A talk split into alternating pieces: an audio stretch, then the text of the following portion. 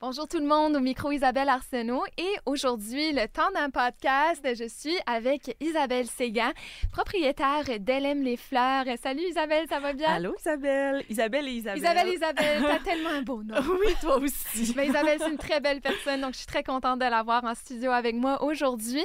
On va parler un peu de ton entreprise Elle aime les fleurs parce que toi, initialement, tu étais du côté du Québec. Oui. Et là, tu as déménagé tout récemment en Acadie. Exactement. Donc, on va parler un peu de ce, ce cette transition-là. Cette transition-là. Aussi, euh, toi, quelque chose qui ben, te passionne et te touche aussi, c'est l'autosuffisance alimentaire, l'autonomie alimentaire et locale. Et on va parler de pourquoi c'est important, cette autosuffisance-là, et aussi comment on peut se rendre à adopter ce genre de mode de vie-là. J'aimerais commencer justement par, j'aimerais que tu te présentes un peu.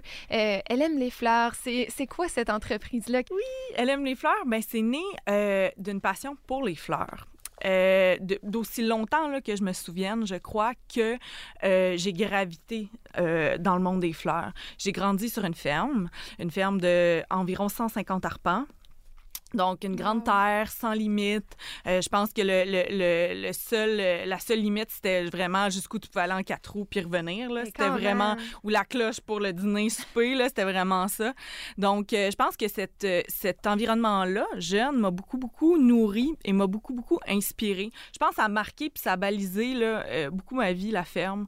J'ai grandi dans une maison centenaire magnifique. c'était comme... C'était un environnement là, bucolique. J'aurais jamais pu rien demander de mieux. Puis ma mère avait des grands jardins. Euh, euh, tous les, toutes les visites l'été, quand on était en congé, on parcourait le Québec pour aller voir des jardins publics, des jardins privés, euh, faire de la sensibilisation écologique. Ma mère, elle m'a envoyé au camp écologique de Port-au-Saumon. Ah, Donc, oui, c'est ça. Peu, là? Ben, c'est en fait c'est un camp de vacances où est-ce que ben les jeunes étaient sensibilisés à l'environnement, donc ah, des petites expériences. Oui. donc très jeune, ça commence cet aspect-là.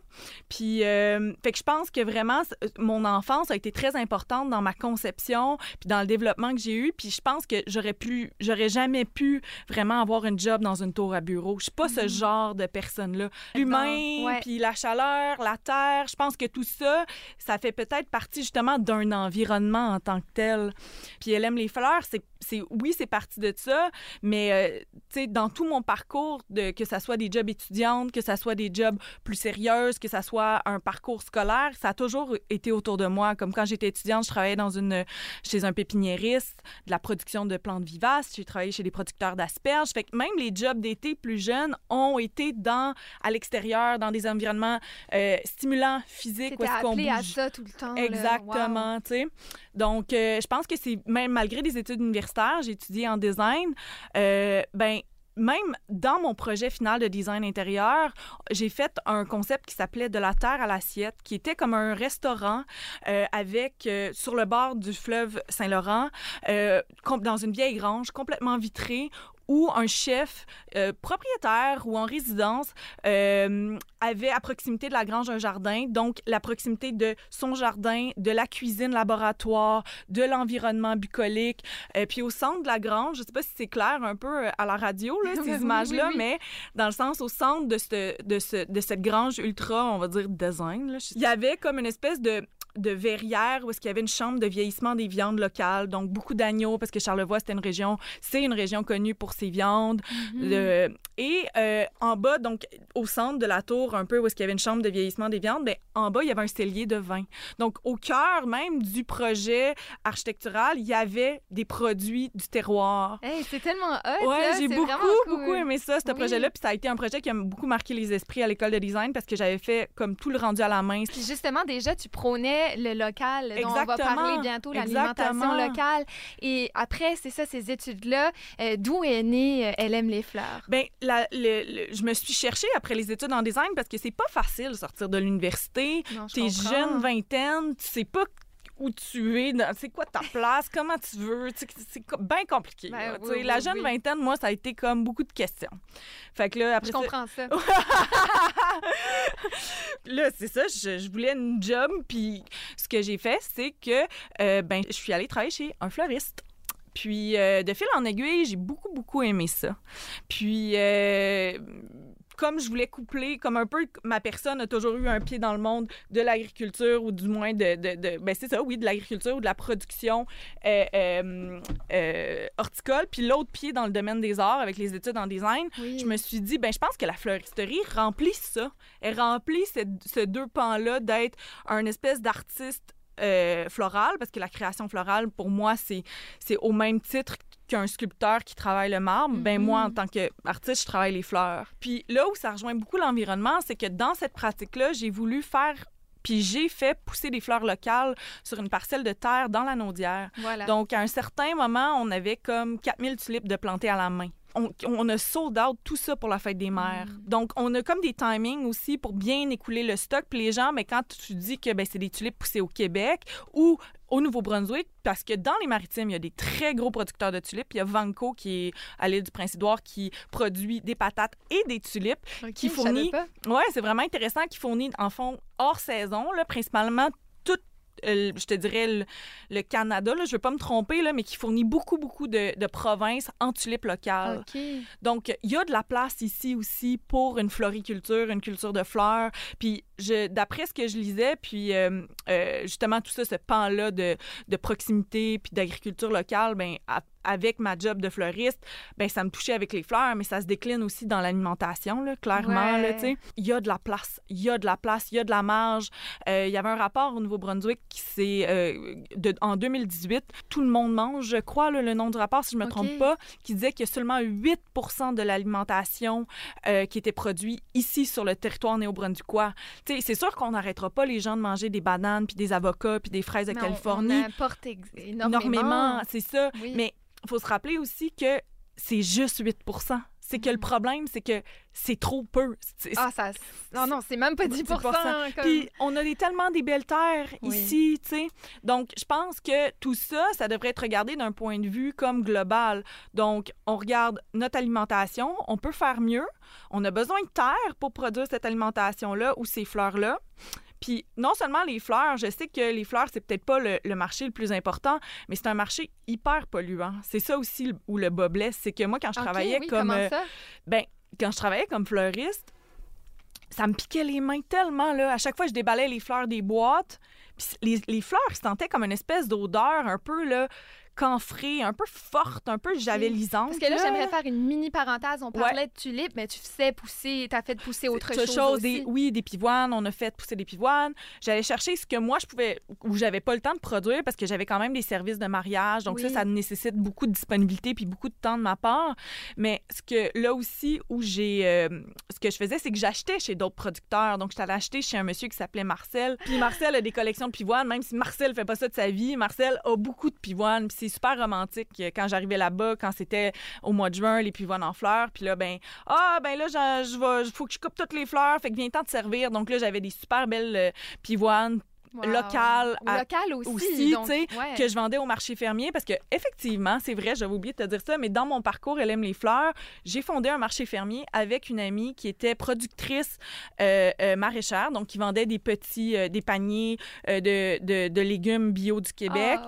Puis, il y avait, on avait aussi, ben, je me souviens juste de sa librairie, mais on était couplés. euh, Ah, c'était Pascal, c'est ça. Donc, je crois que c'était du fil rouge, si je ne me trompe pas. En tout cas, bref, une librairie. Donc, il y avait fleurs, euh, légumes et livres. Et c'était de. Ah, Quel beau mariage. Oui, c'était tellement charmant. Puis, on, est- on était dans un coin de Schlaga où il y avait un désert alimentaire. Il n'y avait pas d'épicerie. OK. Donc, les gens cherchaient un peu ces Ben oui, marchés-là. tu sais, donc il fallait qu'il se fasse beaucoup, beaucoup plus de, de, de, de transport puis de trajet pour aller faire des, des, des courses, des emplettes de Mhm. base. Donc, lorsque nous, on est arrivés le dimanche matin avec notre petit marché, le marché de la place des tisserandes, donc un marché un peu euh, odd aux, aux- femmes, parce que c'était une place euh, autrefois euh, dans le quartier de Mon- dans ce quartier-là de Montréal qui était euh, dans l'industrie du textile. Donc, c'était un, un, un- un espèce de petite place euh, qui a rendu hommage, une place publique aux femmes de cette industrie-là. On était deux filles à la tête de ce Mhm. marché fermier-là. Donc, euh, voilà. Donc, c'était un beau Ah. mariage. Donc, ouais, donc combler ces déserts alimentaires-là, pas par des grandes entreprises qui en ont un peu rien à cirer de ces espaces vides-là, qui Mhm. ont déjà des créneaux, mais par des gens qui ont plus à offrir non seulement des légumes, mais un lien aussi. Parce que moi, au, au final, toutes les semaines, je voyais des clients Les réguliers. mêmes. Ah, ça devrait être tellement valorisant. Ben là. oui, il y a une valorisation, il y a le sentiment de communauté, il y a le sentiment de, de, de proximité, il y a le sentiment de chaleur. Ton, ta vie a un sens. Et j'aimerais qu'on revienne sur tout ça bientôt. Oui. euh, comment ça s'applique dans la région également, ce sentiment de communauté-là. Là, je vais te ramener à nouveau. Ouais. Tu disais que l'industrie de la fleur, c'est polluant. C'est hyper polluant. Pourquoi? Ben parce que pour avoir des standards de fleurs de haute qualité, quand toi, tu es un fleuriste puis que tu as une rose blanche puis que tu as une petite tache brune dessus, ben tu peux pas vraiment l'utiliser. Donc, les standards de qualité des fleurs sont hyper, hyper élevés. Parce que la fleur, c'est un produit de luxe, ce qu'il faut pas oublier. Puis souvent, ces produits de luxe-là, comme la fleur, sont en compétition avec deux autres produits. Quand tu as 30 par exemple, à mettre sur un petit, une gâterie, on va dire ça de même, euh, une petite traite, Une petite traite, une petite traite, j'adore cette expression. Euh, Les ben, chocolats sont-tu là-dedans? oui, chocolat puis le vin. Chocolat, vin et les fleurs. Donc, c'est trois Oui. produits quand tu as un petit peu d'argent à, à mettre sur une traite qui se retrouvent en compétition. Donc, quand tu as des fleurs qui sont pas à un certain standard de qualité, ben c'est sûr que tu vas opter pour le vin ou le chocolat. Mhm. Donc, il y a une concurrence que dans tu le produit de luxe. pas. Ouais, Ben oui. ah, c'est intéressant. C'est oui, donc euh, euh, ben moi j'ai j'ai appris ça quand j'ai fait mon plan d'affaires pour LM les fleurs parce qu'il fallait que je vois comment euh, je pouvais avoir une entreprise dans certaines conditions qui étaient rentables. Donc dans les compétiteurs, pas juste les entreprises compétitrices, mais dans les produits compétiteurs de, de- des fleurs, il y a non seulement le, ben, il y a le vin et le chocolat Oui. et les fleurs. Donc, c'est ça. Et c'est une industrie très polluante parce que les standards, euh, c'est difficile de faire des marges sur les fleurs, c'est difficile avoir des. de- de- comme c'est difficile, euh, justement, que la personne donne son 30 à l'industrie florale. Donc, euh, parce que le prix moyen de bouquet de fleurs, c'est 30 Une bouteille de vin, on va dire aussi. Oui. Puis des chocolats, tu t'en achètes un petit peu. Donc, euh, Voilà. il faut en jeter beaucoup. C'est Il y a là que ça beaucoup de devient pertes. polluant aussi. Il y a beaucoup de pertes. Il y a des- beaucoup de produits chimiques. Voilà. Est-ce qu'il faut en mettre beaucoup pour qu'ils soient Ben aussi oui. belles? C'est toute cette industrie-là qu'il faut réformer. Oui. Parce que comme l'alimentation, la floristerie, elle aussi arrive dans une nouvelle ère et je pense qu'elle aussi peut être euh, réformée à cette, euh, à ce- à cette hauteur-là. Donc là, j'aimerais faire peut-être la transition vers... Ouais. Ben là, toi, ça, t'as déménagé, t'es déménagé en Acadie. Oui! Euh, Est-ce que tu veux me parler un peu de ton jardin? Oui. Pourquoi c'est important pour toi de faire pousser tes propres euh, légumes? Ah, c'est une super belle question, Isabelle. Ben, je pense que ça fait partie un petit peu d'un sentiment qui est proprement, puis là, ce que je vais dire, ça va surprendre, je pense, les gens, mais proprement animal. Parce que j'ai comme l'impression que c'est un besoin chez moi, peut-être dû à, au parcours que, que, que- de mon enfance ou au parcours de ma vie, mais on dirait que c'est concret. Il y a, y a une simplicité à faire ces gestes-là puis euh, d'être dehors. Je pense que ça, justement, le, mot, le thème de notre discussion, l'environnement, ben, on y revient constamment parce que c'est l'environnement qui m'amène à travailler dehors. Il n'y a pas personne d'autre, je pense, qui, quand, quand on fait ce métier-là, qui peut dire Ah oui, mais moi, aujourd'hui, j'ai vu euh, deux hirondelles, j'ai vu trois oies qui sont passées, trois bernaches, euh, puis ah oui, le faisant, il a mangé mes affaires. tu. Donc, c'est que- Ah, c'est bien drôle. C'est un peu cette connexion avec la nature qu'on oublie peut-être parfois comme... Oui, mais en fait, c'est son, c'est, c'est le sentiment de ne pas être déconnecté. Je vais le prendre à l'envers. oui. C'est-à-dire que quand t'es pas là, ça devient un étranger. Mhm. Donc là, c'est plus étranger. Ça devient comme une cohabitation. Puis en fait, on est partie prenante de tout ça.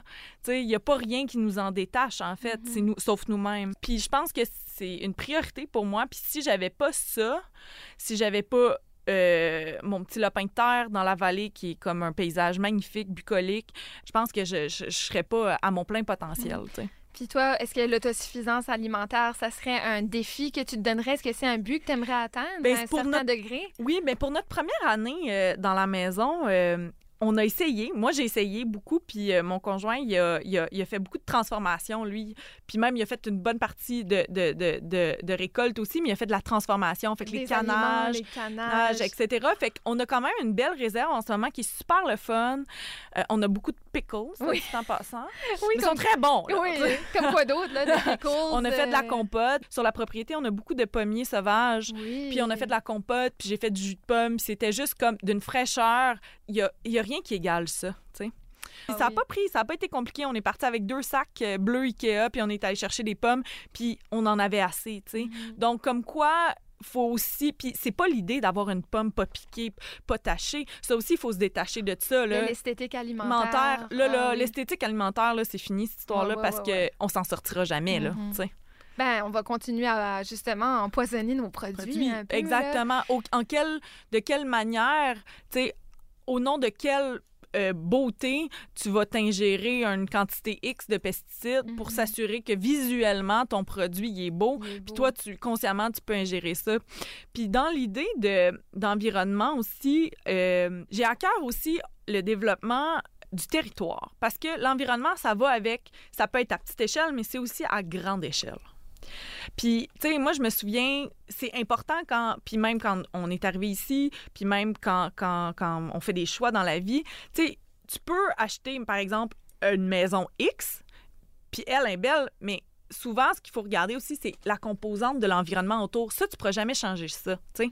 Tu peux acheter la maison. La maison, tu peux la changer, mais tu ne pourras pas changer les huit garages ou l'industrie de transformation à côté de toi qui, qui envoie des odeurs. Qui L'environnement, je pense que en fait, ça devrait être la principale chose à considérer dans avant, avant la maison, l'esthétique de la maison. maison. Mm-hmm. Mais puis pas juste en parler d'une maison, mais parler aussi d'un développement du territoire cohérent. C'est-à-dire que si on veut faire pousser des légumes, il nous faut des terres. Ça, ça veut dire que ces terres-là, il faut les garder pour l'alimentation et non pour des développements immobiliers. L'étalement urbain, il fait aussi partie de ces questions-là qui sont importantes. On parle du mot environnement, mais c'est aussi dans le champ lexical qui me vient en tête, là, Isa. C'est vraiment ça aussi, le développement du territoire, la protection des terres agricoles, euh, la protection des endroits un peu uniques. Tu sais, des, des, des, variétés uniques parce que ça, ça se remplace pas. Là. Parce que même dans la vallée, on voudrait pas voir un envahissement urbain. Hein? On veut ben, garder La vallée, elle est pour ce qu'elle est, une vallée agro agricole et puis même moi je, je, vois personnellement tout le potentiel agro-touristique. C'est pas parce qu'il n'y a pas de développement puis d'étalement urbain qu'il n'y aura pas d'économie. C'est ça mhm. qui est aussi à considérer. Le, le, développement agro-touristique d'une place ben ça passe aussi par la qualité des petites fermes la qualité des produits la qualité des attractions euh, culturelles. Tu sais il y a comme tout est en place dans cet endroit-là pour que le développement se fasse de façon cohérente et visionnaire. Puis ça attire aussi les gens, je pense, qui, qui tentent d'acheter de plus en plus local, de plus de, de, redonner dans l'économie locale. Donc sûrement, ça serait vraiment une direction euh, vers où s'enligner là. Oui, puis pensez à toute cette un peu cette euh, cette ceinture verte là autour des, des villes. Donc en parlant de ville, donc de la ville de Moncton, mais de s'assurer qu'autour de cette ville-là, ce soit pas comme une, espèce de développement urbain, mais que les gens qui sont en ville puissent accéder à 30 minutes de la ville à des endroits clés en environnement, en, en agrotouristique. Donc, euh, je parle de, agrotouristique, ça peut être euh, plantation de, de, petits fruits, ça peut être euh, plantation de, de d'ail, ça peut être plantation de si des, endroits culturels en, région, on parle ben, des monuments culturels, on parle, tout ça, c'est unique aux petites villes. Tu sais, tu pourras pas jamais cloner euh, des monuments culturels comme le monument Lefebvre. Ça se mm-hmm. clone pas vraiment. Fait qu'autant tabler sur ces, sur ces plus-values-là, de dire, ben nous, on est une petite ville culturelle. Nous, on est une petite ville qui euh, euh, valorise le développement agro-touristique. Mhm. Puis ça, c'est visionnaire, tu sais. Oui, totalement. Est-ce que ce serait des endroits où les gens pourraient eux-mêmes aller planter leurs trucs ou vraiment aller récolter un peu comme le verger Béliveau, des, Exactement. des petits fruits de prénom? Ou... Euh, ben moi, je pense que oui, tout, tout est possible. tant que, Parce que l'environnement est déjà là. Donc ça, c'est à protéger, mais c'est aussi de s'assurer que si on, on, en fait quelque chose, ben que ça soit de façon cohérente. Oui. Donc, c'est comme... Puis que ça visionnaire, ben oui, Puis que les, les, gens puissent dire, ben écoute, nous, dans, dans notre environnement, nous, on veut s'assurer que l'économie, ça passe aussi par le développement agro-touristique, tu sais. Mm-hmm. Puis que les gens, ben reconnaissent notre endroit, notre coin de pays pour les valeurs qui sont, euh, euh, qui sont celles-ci, tu sais je parlais avec une amie qui, en tout cas, qui elle est presque 100% autosuffisante. Elle est son chum. Puis, elle m'expliquait comment il y a tellement d'espèces dans la région qu'on n'exploite pas. Euh, il y a des, euh, des, des, je veux dire, des, des plantes, des aliments qu'on pourrait faire pousser, des petits fruits euh, qu'on connaît même pas parce que ça fait tellement longtemps qu'on a juste, on les a oubliés. Donc, d'exploiter nos terres, encore une fois, pour pouvoir en, bénéficier, mais de façon positive. On, on dit exploiter, mais c'est plus pour s'en servir de façon parce que moi, je vois ça comme vraiment, si nous, on le fait, c'est parce qu'on a décidé de prendre en charge cette, euh, cette, notre alimentation. Mhm. Puis ça, ça veut aussi dire que notre choix, c'est de ne pas donner nos sous à des gens qui vont travailler pour plus cheap que ce que nous, on aurait fait. Ouais. Est-ce que tu me suis un petit peu? Aussi, et de pas encourager l'importation. Exactement. Tu sais, c'est pas... Tu on fait toujours notre argent sur le dos de quelqu'un, là. Oui. Si nous, on est capable de se payer un- une canne de sauce tomate, ben c'est parce qu'il y a quelqu'un qui a accepté de la transformer puis de la faire à moins cher que ce que nous, on se serait permis d'être payé. Ouais. Puis ça, c'est pas nécessairement une belle valeur. Donc, quand on a des, des, des, des, euh, des dilemmes comme ça, je pense que tout ça revient aussi à des dilemmes moraux. Donc, euh, de se regarder, est-ce que mon choix, est moral? Puis l'idée de, ah, mais c'est c'est plus économique. Ouais, mais l'économie, je pense qu'il faut tasser aussi ce choix-là pour dire, est-ce que c'est aussi bénéfique? Mhm. Le choix, là, je veux dire, l'économie, ça véhicule pas tout. Il y a pas, c'est pas la seule, le- l'objectif financier n'est pas la seule finalité, là. Est-ce que Ben, On c'est oublie tout le bénéfique? reste. Ouais, on oublie tout ce qui est vraiment important. Un peu comme dans l'industrie de la mode où on est habitué de payer plus cheap pour nos vêtements, mais c'est parce que là, si on voit un, un morceau qui a été fait à la main qui coûte, mettons, 100 tu dis, oh non, non, ça n'a pas de bon sens. Mais on a été habitué à penser comme ça. Même chose avec Exactement. les aliments. Et Exactement. on est juste habitué à vouloir payer moins cher. Exactement. Mais si, tu sais, moralement, on décidait de collectivement C'est moral. C'est un dilemme moral. Ouais, donc ça Oui. vaut quoi vraiment un, un bon aliment? Exact. Euh, puis là aussi, je voulais aborder le fait qu'on a un marché dans la région, mais seulement les samedis. Euh, ça pourrait être intéressant peut-être d'en avoir un qui serait ouvert plus souvent. Hein? Exactement. Puis d'élargir euh, euh, peut-être son offre aussi. Oui. Je sais que euh, l'offre peut constamment être élargie. Plus il va y avoir de gens qui vont s'intéresser à ça, plus il va y avoir de clients, puis Mhm. plus il va y avoir de, de, de, de commerçants aussi. Oui. Donc, c'est- aussi l'effet exponentiel. Je trouve qu'on est vraiment chanceux ici au Nouveau-Brunswick parce que les marchés de proximité, c'est une valeur quand même. Les gens vont au marché de Ah, Moncton, vont au marché de Dieppe, vont au marché de chez Diac. Je pense qu'il y en a un à chez Oui, euh, aussi. plus l'été, si je me trompe Ouais, pas, mais oui, Tu sais, Bouctouche. Aussi. Donc ça, je trouve ça absolument charmant. Puis c'est un, un- un- un- En ça, c'est un produit agro-touristique. là. Ouais, voilà, donc il faut dire bravo à ceux qui ont Exact. incorporé ça dans leur habitude. Ben oui. Et euh, peut-être de convaincre de plus en plus de gens à le faire. Et tu parlais de cannes de tomates, euh, c'est Ouais. banal, mais voyons, euh, si, mettons, un- quelqu'un décidait de prendre l'initiative, pour ceux qui n'ont pas le temps de le faire, ça pourrait être un commerce, Ben oui, justement. ben oui. Euh, Puis il faut comme moralement choisir d'aller encourager ces commerces-là Oui. parce qu'on se dit que ben, c'est une, une personne qui a pris de son temps. Oui, c'est le coût est peut-être différent, mais moralement, il y a comme une bonne, il y a une plus-value. Il y a une histoire de. Puis c'est bénéfique. c'est bénéfique. Puis il y a vraiment une plus-value. Fait que Mhm. je pense que c'est juste une question de changer ses lunettes, d'aller dans une direction qui est autre. Puis euh, on parlait d'autosuffisance alimentaire. Je vais refaire un peut-être là, on est dans le coq à l'âne, puis à gauche, Oui, à mais c'est droite. correct, mais c'est un fil conducteur dans tout Ouais, ça. Vraiment, absolument. Mais euh, que je voulais dire aussi, c'est que en ce moment, en Amérique du Nord, beaucoup aussi dans les États euh, américains, le, le upstate New York, là, dans l'État de New York, mais en haut, il y a plein de belles fermes qui se mettent à, puis c'est- qui émergent de un, mais qui se mettent aussi à euh, l'offre euh, agricole, hos- l'hospitalité agricole. Donc, qui, qui accueillent chez eux des gens pour des grands repas à l'extérieur, un peu comme farm to Ah oui, table. Il y a eu quelque chose par ici, là, comme ça. C'est assez beau. Donc, tu sais, tout ça est vraiment, c'est aussi un art de vivre. Ah Puis c'est là où moi, ça me rejoint aussi parce que le design, un pied dans l'agriculture, un pied dans l'art, ça re- c'est c'est très cohérent. Mais il y a peut-être une raison pourquoi tu te sens bien dans tout ça. hein. On se sent bien quand on est proche de ce qui est près de nous. Exactement. Euh, Il y a quelque chose, il y a de la fraîcheur, il y a, y a de l'amour. C'est c'est- c'est différent que de juste, justement acheter des choses qu'on ne sait pas d'où ça vient. Euh, Exactement. et- Je sais que dernièrement, quelques gouvernements ont fait des, euh, des partenariats avec des petits producteurs agricoles. Donc, quand je dis petits producteurs agricoles, c'est souvent comme une famille ou deux, trois partenaires d'affaires. Tu sais, c'est pas, euh, on parle pas de grosses, euh, de grosses entreprises. On parle d'échelle humaine. Donc, euh, je sais qu'il y a certains gouvernements qui ont décidé, pour que l'alimentation se fasse à l'année longue, ont décidé de d'aider à payer ou de moins réduire les coûts d'électricité pour ces serres.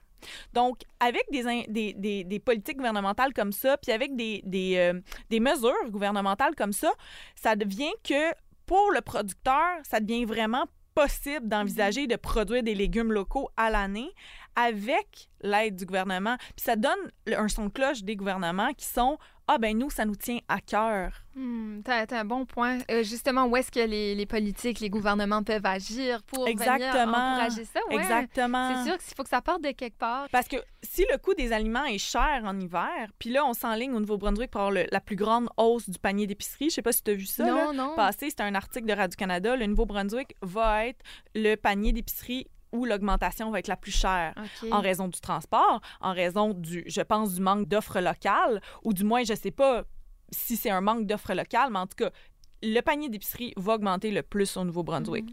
Donc, on a quand même des, des questions à se poser, sachant qu'il y a juste 8 de la production qui est faite ici. Ouais. Il y a absolument rien qui ne justifie pas des mesures d'aide du gouvernement pour aller de l'avant avec ça. Oui, tout à fait d'accord. Euh, avant de terminer, j'aimerais quand même souligner une belle initiative. Je ne sais pas si tu en as entendu parler. Ça s'appelle le jardin Park and Pine dans la région de J'ai Moncton. vu ça, je trouve ça tellement le fun. le fun. Euh, je pense qu'il y avait de la place pour au moins trois maisons sur ce lot de terre-là. Puis on décidé non, on va pas construire, on va en profiter pour faire un énorme jardin communautaire Ça, collectif. génial. où les gens comme moi, qui j'ai pas vraiment nécessairement le temps ou la place de faire mon propre jardin, mais j'allais là faire du bénévolat, récolter mes propres euh, légumes et là, ils vont faire des fruits bientôt. Imagine s'il y en avait un peu plus partout. aussi Ben oui, puis tu sais, chaque, euh, chaque ville ou chaque euh, village ou chaque euh, coin de pays a souvent euh, ses médecins de famille, Mhm. ses pharmaciens, ses, ses boulangers, ses épiciers. Donc, je pense qu'à ce moment-ci, ben, on pourrait parler aussi de fermiers de famille. Je pense Ouais. que on- c'est des concepts qui existent déjà puis qui sont là, mais je pense que chaque village aurait besoin d'un bon fermier. Donc, pour aller, pour que toute la communauté puisse euh, s'assurer que elle puisse passer au travers des longs mois d'hiver ou des pandémies ou des fait. éléments qui sont hors de son contrôle, Mhm. puis que euh, on n'ait pas une insécurité parce que ça Ouais. part de ça aussi. C'est vrai. Puis euh, pour terminer, euh, qu'est-ce que je voulais dire? Aussi ça part aussi de l'éducation. Ouais. Puis je pense que vraiment si on, on en parle, puis on en on continue d'en parler, parlez-en bien, parlez-en mal, mais euh, parlez-en. Parlez-en. Oui. Ah, Merci beaucoup, Isabelle.